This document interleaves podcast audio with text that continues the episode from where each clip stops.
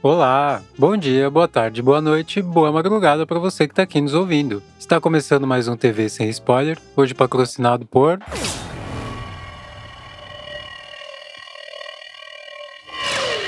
Eu sou o Dante Gessulli, produtor e engenheiro de áudio dando pitacos sobre filmes e séries dos grandes serviços de streaming, com diferencial de não entregar spoilers sobre as histórias, enredo, roteiro e coisas desse tipo, e tentar despertar o seu interesse ou desinteresse em assistir ou não essas superproduções. Lembrando que apesar de trabalhar com audiovisual, eu não sou crítico de cinema, então as dicas são de espectador para espectadora e espectadores. Hoje falaremos da série The Peripheral, que encerrou sua primeira temporada em dezembro de 2022. Sem mais delongas, vamos lá!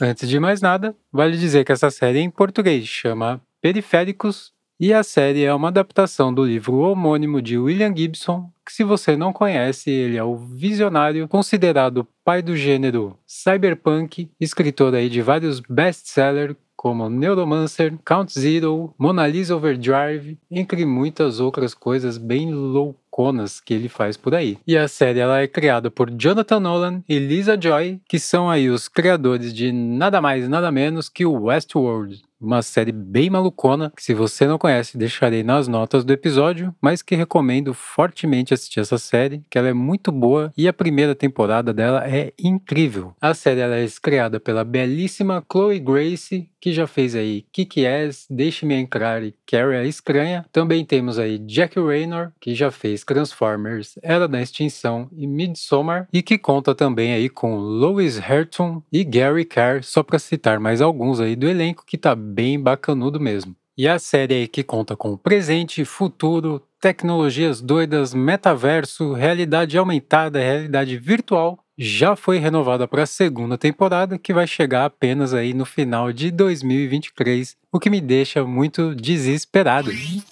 E entrando na parte de história, o enredo tá bem legal, é bem interessante, até porque é uma adaptação do livro de William Gibson, né? Que é um fera da escrita sci-fi, então já pode esperar uma história aí bem legal. Eu parei para pensar se já tinha visto algo parecido com essa série, e o mais próximo que me veio à mente foi Kron. Inclusive o nome da personagem principal, feita pela Chloe Grace, chama Flynn, que parece bastante o nome do Flynn de Kron, né? O personagem principal também. E já que falamos na Flynn, o personagem dela é bem cativante, você já vai se amarrar na personagem logo de cara. Mas o grande lance é que você vai se amarrar apenas nela, pelo menos pela minha perspectiva. Os outros personagens não são tão cativantes assim, a gente não sabe muito a história deles, eles não aprofundam muito, então a gente acaba se apegando mesmo na personagem principal e os outros personagens ficam ali de forma um pouco mais rasa. Mas a série é tão boa que isso não chega a ser um problema de fato. Talvez na segunda temporada eles aprofundem mais na história aí dos outros personagens. A narrativa é bem massa, mas eu acho que seria mais legal se ela fosse mais confusa, digamos assim, até porque nos livros de Gibson você sempre fica meio perdido sem entender nada do que ele está falando. Eu acho que seria legal se eles tivessem levado isso para as telinhas também.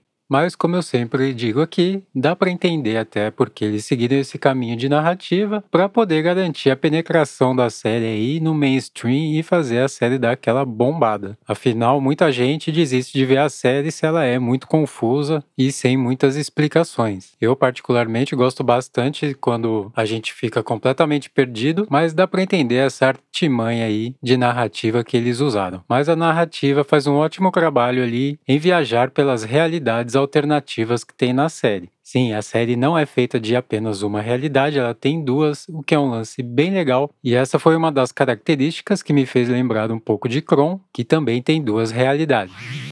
Entrando na parte visual, aqui as coisas estão fantásticas, fantásticas mesmo. A série é muito linda, ela tem uma paleta de cores bem forte e os CGIs são absurdos de bons, são muito bons. É um trabalho impressionante, inclusive a parte visual muitas vezes me lembrou Tron novamente, principalmente no, na realidade B, que mostra uma cidade de Londres bem high-tech e ao mesmo tempo bem realista e plausível. As ruas, o asfalto, eles têm um ray tracing assim, parece game, ele é muito bonito, dá vontade de lamber a tela e umas sacadas bem legais como as ruas interativas ali, elas são bem bacanudas e a cidade também conta com umas construções gigantes espalhadas que remetem a estátuas gregas e coisas do gênero, mas é muito legal mesmo, ficaram bem bonitas. Os cenários são irados, principalmente no lado B ali, na realidade B, que tem uma pegada mais futurista. Inclusive o figurino no lado B é incrível, fizeram um trabalho muito bom, figurino bem modernão, assim, bem bacana, gostei bastante, bem diferente de tudo que a gente vê aí pelas telinhas, e conta com umas cenas de ação também fodásticas, com umas lutas bem legais, de cair o U da onda. A direção de arte tá bem foda mesmo, fotografia, câmera, luz, cenografia, objetos, um trabalho realmente impecável, a não ser por um vaso torto ali numa cena que me deixou muito incomodado. O toque foi a mil, pois é tudo bem, muito enquadradinho e bonitinho, e esse vaso, além de termos armas e tecnologias bem fodas, temos aí uns headsets de realidade virtual bem malucões, uns drones animais e umas cyber modificações em alguns humanos, que é uma parada bem legal mesmo. Essa série é bem fora da caixinha, tanto na história quanto no visual.